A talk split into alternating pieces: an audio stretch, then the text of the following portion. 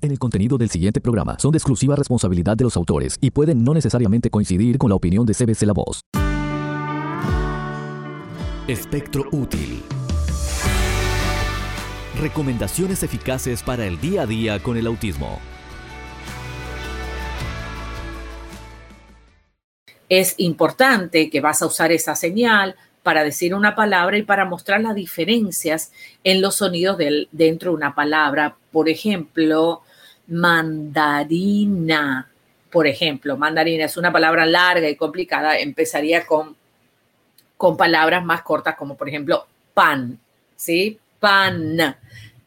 Y bien articulado para que el niño lo pueda entender. Eh, la combinación de las señales visuales, ¿sí? Pan, por ejemplo, ¿no? Pero esa es la terapista, la terapista del habla, es la que te va a enseñar esos gestos, ¿sí? Cuando es labial, pan, o cuando viene a la garganta, ¿sí? Por ejemplo, entonces se van tocando la cara y tú ves que la terapista se toca la cara mientras le está enseñando a tu hijo y esos movimientos y esos gestos son importantes repetirlos para que siempre haya un mismo código de comunicación con el niño. La combinación de señales visuales y verbales aumenta el enfoque, entonces la comprensión y la capacidad del niño para imitar o decir las palabras, o sea, la foto del pan y la palabra pan. Ahora, el dispositivo electrónico va a tener ambas y también va a tener escrito, o sea que también estás desarrollando la escritura. O sea que todo esto son herramientas muy importantes que debes de tomar en cuenta. Entonces, esto es muy particularmente útil para los niños con autismo que tienden a aprender visualmente. Son totalmente visuales. Se le queda esa imagen visual de una manera impresionante y me gustaría saber tus opiniones. Eh, y ah, obviamente es importante que eh, tengas en cuenta cómo comunicarte con el niño. Claro que van a ir a lo más fácil, van a ir a agarrar el vaso, como está diciendo el oyente, y no van a decir, agua. Por eso es que es importante en ese momento retirarle el vaso, sostenerlo como una herramienta de eh, refuerzo y hasta que no diga agua o algo similar a agua, no le das el agua. Y de esa manera ya ganaste una palabra y cada vez que el niño lo va a agarrar el vaso de agua, pues obviamente va a tener que decir la palabra o buscarlo en el dispositivo electrónico para que él tenga una motivación. ¿La motivación cuál es? Que tiene sed, quiere tomar agua pero vamos a aprovechar ese momento que el niño va a buscar algo de su interés para hacer lo que es una, una enseñanza accidental. Y ganó una palabra, el niño luego va a usar la palabra porque le tiene un significado esa palabra con una necesidad que él tiene y de esa manera ganaste una palabra en el vocabulario del niño que siempre hay que practicar, ¿sí? Practicar, practicar, practicar, practicar toda la vida.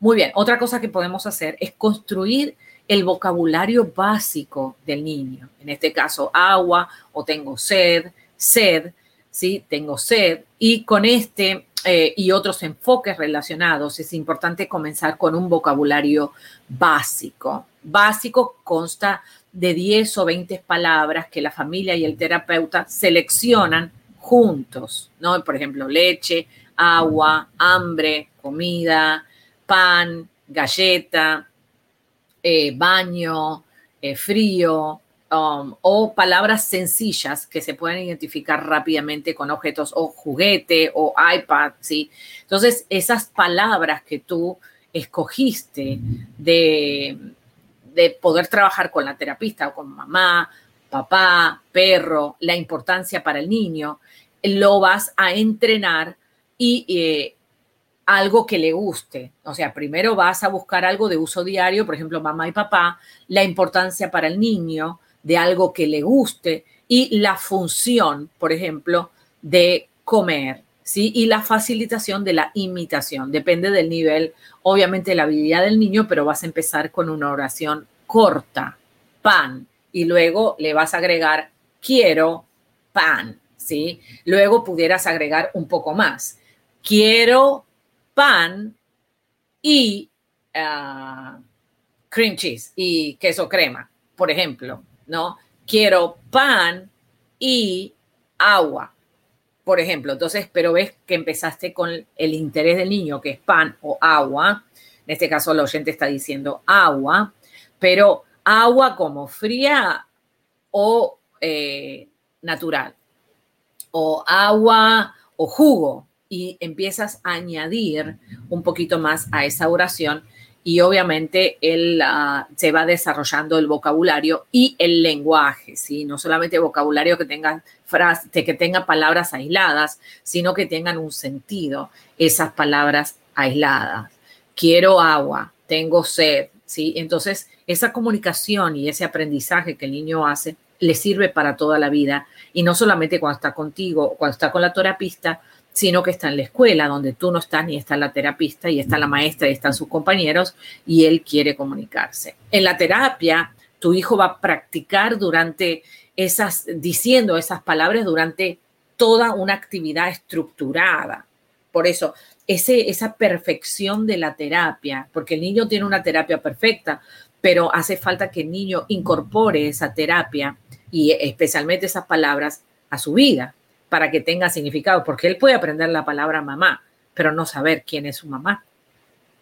Entonces es importante que lo pueda generalizar y relacionar para que esa palabra tome vida en la vida del niño, ¿no? Ah, así que durante las actividades estructuradas, claro, todo está perfecto, el lugar está precioso y los niños no se quieren ir de los lugares de terapia, pero ¿qué pasa cuando llegamos a casa? Usa esas palabras que estuvo entrenando con la terapista. Y entonces es importante que eh, se encuentre con el objeto, por ejemplo, si estuvo trabajando juguete, que se encuentre con un juguete parecido, o piano, o música, o galleta, si estuvo trabajando la palabra galleta, o galletita, o dulce, o eh, golosina, o caramelo, lo, lo que sea, ¿no es cierto? Pues luego vas a trabajar esas mismas palabras en la casa para que el niño, como te dije antes, las pueda generalizar y eh, le pueda tomar un, el gustito, ¿no es cierto? Bueno, ¿querés eh, agua? Sí, sí o no. Y siempre con respuestas em, claras. ¿Querés agua? Sí o no. Y responder, o sea, darle la oportunidad al niño de decir sí o no. Y si el niño dice agua, oh, qué bien. Y cuando termina, y, él a lo mejor quiere más, les dice, quiero más agua. Y vas a empezar con la palabra solamente más, más, más. Y luego vas a agregar, quiero más y después quiero más agua, ¿sí? Y así, eh, pues va desarrollando el lenguaje. Entonces, por lo general, la terapia de labia para la praxia también incluirá una combinación de todos estos enfoque, ¿sí? Lo que puedes hacer, obviamente, es primeramente tratar de buscar un diagnóstico, hacerle una evaluación exacta, una evaluación por un profesional adecuado que te pueda decir cuál es, dónde está el niño en su lenguaje, dónde están sus dificultades para poder trabajarlas y cuáles son las fortalezas que el niño tiene en su lenguaje, porque hay niños que se comunican muy bien con los gestos, pero hay otros que les cuesta comunicarse con los gestos. Entonces, recoja un objeto que su niño quiera, sosténgalo junto a la boca y diga claramente de qué se trata. Por ejemplo, tren de juguete o tren. ¿Sí? Yo voy a decir tren. ¿Te gustaría el tren de juguete, jugar con el tren y repita la etiqueta nuevamente. Luego déselo a su hijo, ¿sí? Y esta estrategia le anima a ver los movimientos de su boca y asociarlos con obtener lo que quiere. O sea, vamos a usar el objeto que el niño quiere para sacarle una palabra y el niño va a recibir el juguete como un refuerzo de su esfuerzo para hablar. Entonces, le vas a ofrecer a tu hijo la opción de dos artículos, por ejemplo, el tren y eh, un teléfono, o un teléfono de juguete. Y entonces le dices, ¿querés el tren o querés el teléfono? Y entonces el niño va a, aunque sea pronunciar o aproximar la pronunciación de lo que quiere, si quiere el teléfono o el tren. En ese caso, las dos empiezan con T, podemos escoger otra cosa, el tren o el o la pelota, que son dos consonantes diferentes, ¿no? ¿Querés el tren o querés la pelota. Y entonces tú vas a ver cómo el niño mueve los labios y de esa manera va a poder desarrollar los músculos de, que están aquí de la boca, alrededor de la boca, y mover la mandíbula para poder generar la articulación del sonido de lo que quiere. Esto es todo un trabajo muy minucioso, pero vale tanto la pena.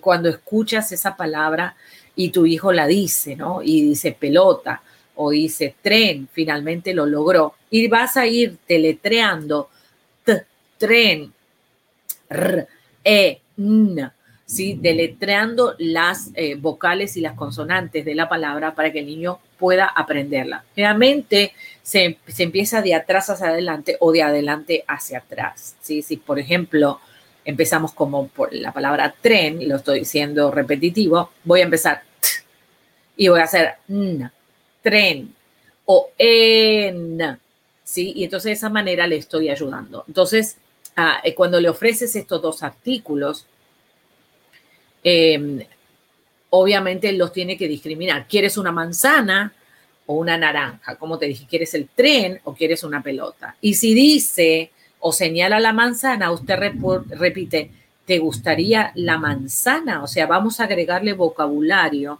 y comunicación a lo que el niño está diciendo. No se la voy a dar inmediatamente, sino que como es una oportunidad para enseñarle algo más, algo más, voy a usar ese pequeño eh, episodio de aprendizaje para entregarlo a algo más. Oh, ¿te gustaría la manzana? Y entonces ahí es otra pregunta más que el niño puede responder, sí o no. Y también añadir el gesto con el dedo. Entonces, puedes utilizar una variedad de objetos comunes para amplificar o cambiar su voz de manera que atraigan la atención de su hijo. Por ejemplo, dígale algo a su hijo a través de un rollo de papel, ¿no es cierto? O el mismo puedes poner las manos, tú, tú, tú, tú, tú sabes, y ya cuando pongo las manos alrededor de mi boca, estoy haciendo un sonido que le pueda llamar la atención o hola, hola, diferentes, eh, diferentes niveles de eh, frecuencia de la voz para entonces llamar la atención del niño y eh, que él me mire a los ojos, ¿no? Porque todo comienza por, con la mirada a los ojos. Eh, también puedes hacer un rollo de papel o una toalla, una toalla te pones alrededor de la cabeza y entonces hay muchas ideas para cambiar la voz. Entonces ves si tu hijo responde y, y si le llama la atención eso y si puedes lograr, obviamente, el sonido es recomendable que tú elogies y aplaudas cualquier esfuerzo que tu hijo haga, aunque no sea perfecto el sonido. Y eso tienes que tener compasión. A veces eh, vemos que los padres se frustran, no, no entiendo, no, no entiendo. Bueno, el niño está haciendo lo mejor que puede. Si tú no entiendes que el niño está haciendo lo mejor que puede, eh, pues entonces haz la terapia tú. Eh, esa es la cosa. El niño está dando lo mejor que puede y no tiene un diagnóstico de apraxia porque él quiera. Lamentablemente, pues lo está pasando y es importante que tú tengas la compasión para poder ayudarlo y valorar que el niño movió los labios. Claro, los terapistas del habla ven esos pequeños gestos y los que estamos entrenados con niños con autismo de muchos años también. Pero los padres que recién comienzan a ver todo esto, muchas veces no se dan cuenta que el niño sí está hablando. Y porque tú no lo entiendas no significa que el niño no esté tratando de comunicarse.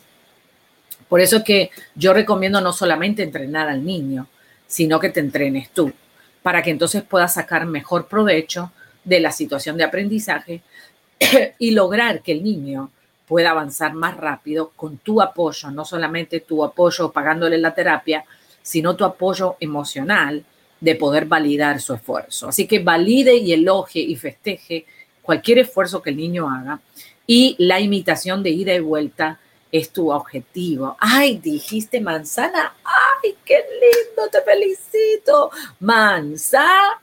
Y le das la oportunidad que vuelva a decirlo. Ay, a ver, decirlo otra vez, me encantó lo que dijiste. Manzana.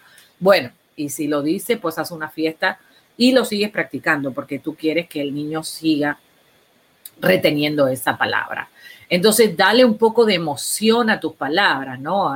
Divertido, porque ¿quién quiere estar en una terapia más con cara, tú sabes, amargado? Los niños son niños, les encanta jugar, les encanta reproducir sonido, les encanta las sorpresas. Los niños son niños y más cuando tienen necesidades especiales, son mucho más inocentes y divertidos, una carcajada, es algo impagable en, esa sonrisa tan linda que ese niño da.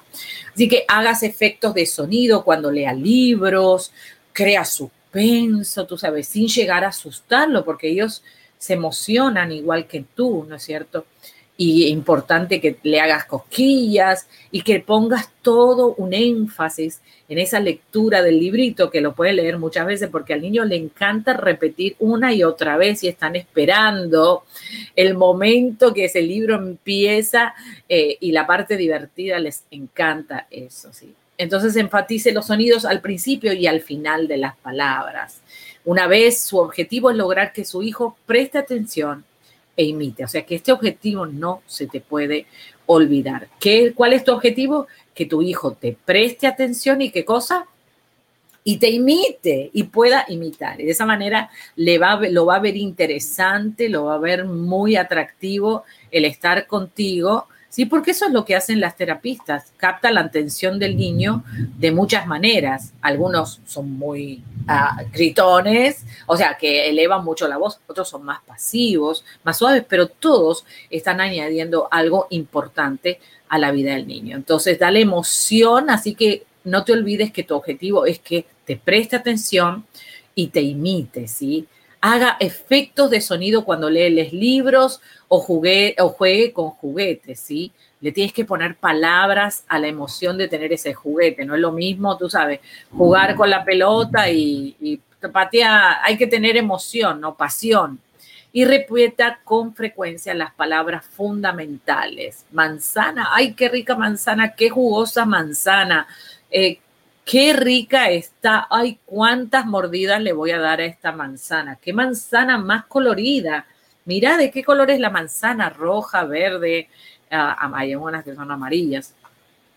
Y puedes cambiar el sonido de tu voz, ¿sí? Más suave, más fuerte, más agudo, más grave, para obviamente crearle una manera divertida para poder aprender. Y también otro ejemplo, por ejemplo, puedes usar las burbujas, ¿sí? Soplar burbujas. Este, el soplar burbujas es un ejercicio buenísimo, porque para soplar tiene que apretar los labios y fortalecer todos los músculos de la boca. Así que las burbujas es algo que te recomiendo 100%, funcionan a todo el mundo. Ahora, cuidado que no se trague el líquido con supervisión, ¿no es cierto? Hasta que tú puedas confiar que el niño no se va a tragar o no va a chupar el ah, detergente o el líquido para, eh, para poder hacer las burbujas. Siempre tener cuidado vale la pena, ¿no? Entonces, concéntrate en hacer la misma actividad todos los días para que el niño se lo memorice y ya quede parte de su lenguaje. Lo mínimo son 21 días seguidos para que cree el hábito, para que el niño no se lo olvide. Y una vez que ya creó el hábito, Después de dos, tres meses hay que volver a repasar lo que se llaman los master targets o las palabras masterizadas, porque lo que pasa con los niños con autismo y los niños que eh, padecen apraxia es que se les olvida, una vez que lo aprenden, lo masterizan, se lo super saben, después que lo dejan de usar, se les olvida. Entonces hay que ir a repasar cada dos meses todas estas palabras que el niño aprendió y así entonces se le queda durante dos años hay que seguirle trabajando para que no se le olvide nunca más. Entonces, eh, mantenga también las palabras simples, como te dije, sí o no, y las oraciones súper cortas, ¿sí? Esa eh, diálogos y, y tertulias tratando de explicarle al niño, por favor, simplifica el lenguaje para lograr el objetivo. Aquí no hace falta darle un monólogo ni regañarlo con miles de palabras al niño, porque el niño eh, tiene su proceso simple para entender. Eh, más simple es tu comunicación, más rápido vas a lograr que el niño se comunique también contigo y sienta la alegría, la paz y la confianza en el mismo que lo está haciendo bien. Entonces mantenga las oraciones cortas y haga una pausa antes de repetir la acción y dar el objeto deseado para animar a su hijo a repetir la palabra. Tampoco lo puedes estar, tú sabes, dilo, dilo, dilo, dilo, dilo, porque lo pones ansioso, lo presionas y el niño eh, se puede sentir mal, ¿no? Fomente entonces la imitación con las canciones. Las canciones son, a mí me encantan trabajar con las canciones y repetir la canción una y otra vez, ¿sí? Por ejemplo, uh, de Wilson de Vasco, Run Down, Run, Run Down, Run, la la la ta la la la ta ta ta ta, all through the town, y le das la oportunidad. Entonces, llenar el en blanco también es una gran eh, importante. Eh, o que lo cumpla feliz, y ahí paras tú, no la cantas toda que los cumpla. Y ahí ves que paré para darle lugar a que diga feliz. Y si no lo dice, tú lo puedes llenar en blanco. Que los cumplas, Miguelito, que los cumplas. Feliz. ¡Eh!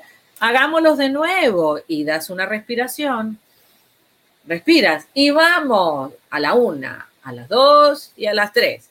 Que los cumpla fe, que los cumpla fe, que los cumpla, Miguel, y le doy oportunidad. Y estoy haciendo con los ritmos, ta, ta, ta, ta, ta, ta, para darle oportunidad al niño a cantar. Y, ay, me encantó cómo la cantaste. Yes, te felicito. Valido el esfuerzo que el niño hizo. ¿Y qué hago después? Lo repito una vez más. Ahora lo puedo acompañar con palmas, lo puedo acompañar con instrumentos y puedo hacer, ay, vamos a bailarlo también y cantémoslo, porque eso a los niños les encanta. Y si es bebé, ah, pues lo levantas en los brazos y empiezas a bailar. Y tú vas a ver una sonrisa, vas a ver que el niño no te deja de mirar a los ojos, vas a ver una comunicación contigo que es súper especial, una conexión. Y esa es una palabra importante, conectar en el momento del aprendizaje, porque es una experiencia el aprendizaje, ¿no? No lo hagas ni aburrido, ni tedioso, ni, ni lo castigues por no hacerlo bien.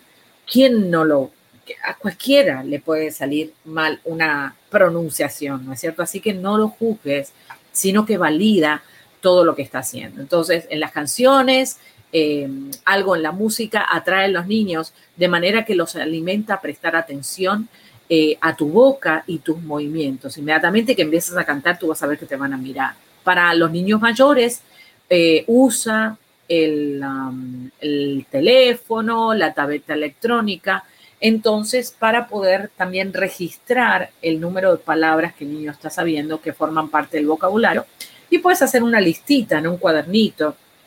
Entonces las vas repasando todos los días. Pero una palabra sin que tenga una experiencia es simplemente un sonido. Si tú le puedes poner a esa palabra que le estás enseñando una experiencia detrás, ¿sí?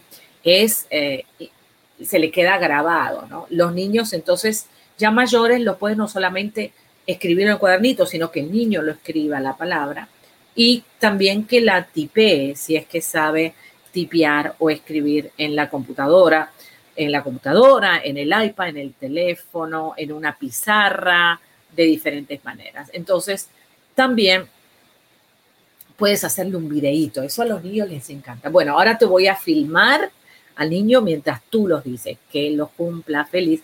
Y después lo ves con el niño y es otro motivo más de trabajar ese lenguaje. Como ves, se puede hacer tantas ideas. Me gustaría escuchar tus ideas de cómo tú le sacas palabra a tu hijo.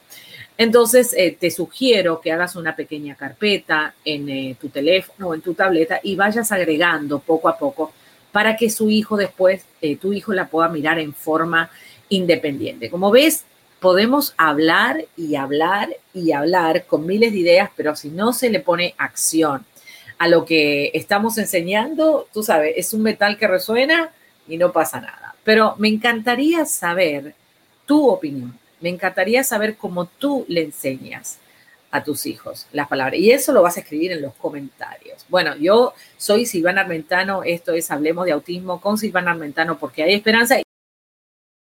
Afiliadas, si deseas transmitir este programa, afíliate ya.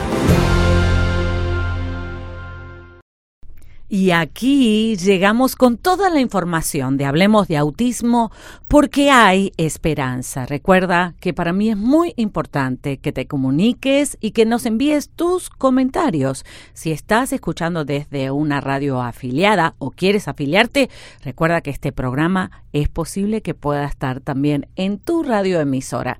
Así que haz las conexiones, suscríbete al canal de YouTube y obviamente mantente Y recuerda que la mejor persona para ayudar a tus hijos eres tú. Tú puedes. Esto fue Hablemos de Autismo con Silvana Armentano. Déjanos tu comentario.